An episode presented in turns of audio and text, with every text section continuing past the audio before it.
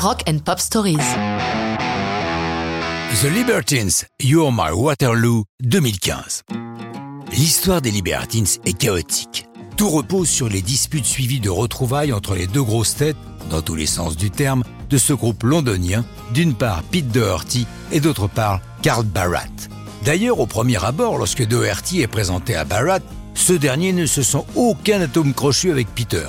Pourtant, au fil des conversations, ils se découvrent de nombreux centres d'intérêt communs et deviennent amis jusqu'à fonder les Libertines, bientôt rejoints par le bassiste John Hassall et le batteur Gary Powell. La suite est connue. Signé sur le label Rough Trade, leur premier album Up the Bracket est produit par l'ex-Clash Mick Jones et le succès tant critique que populaire est au rendez-vous.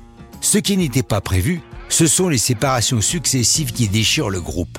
Les violentes disputes entre les deux leaders, renforcées par les diverses addictions de Doherty, ils font plus le bonheur des feuilles de chou People que des magazines musicaux.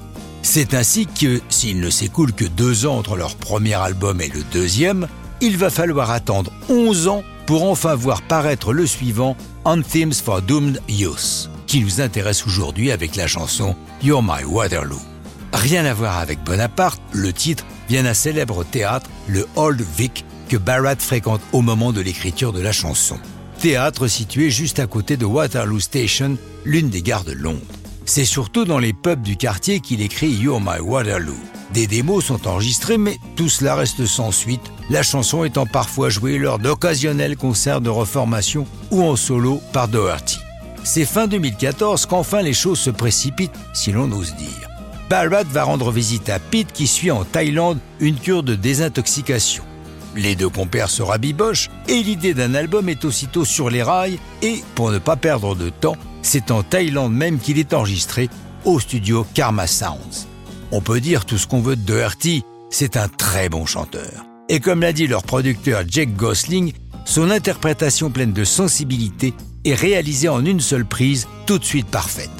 Même si la chanson ne paraît pas en single, Barrett réalise un très joli clip en noir et blanc avec l'aide de leur ami photographe Roger Sargent, tourné évidemment dans le quartier de la gare de Waterloo.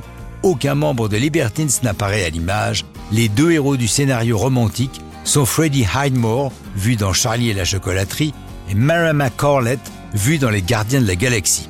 L'album est un gros succès et depuis, rien, ou si peu. Mais ça, c'est une autre histoire de rock'n'roll.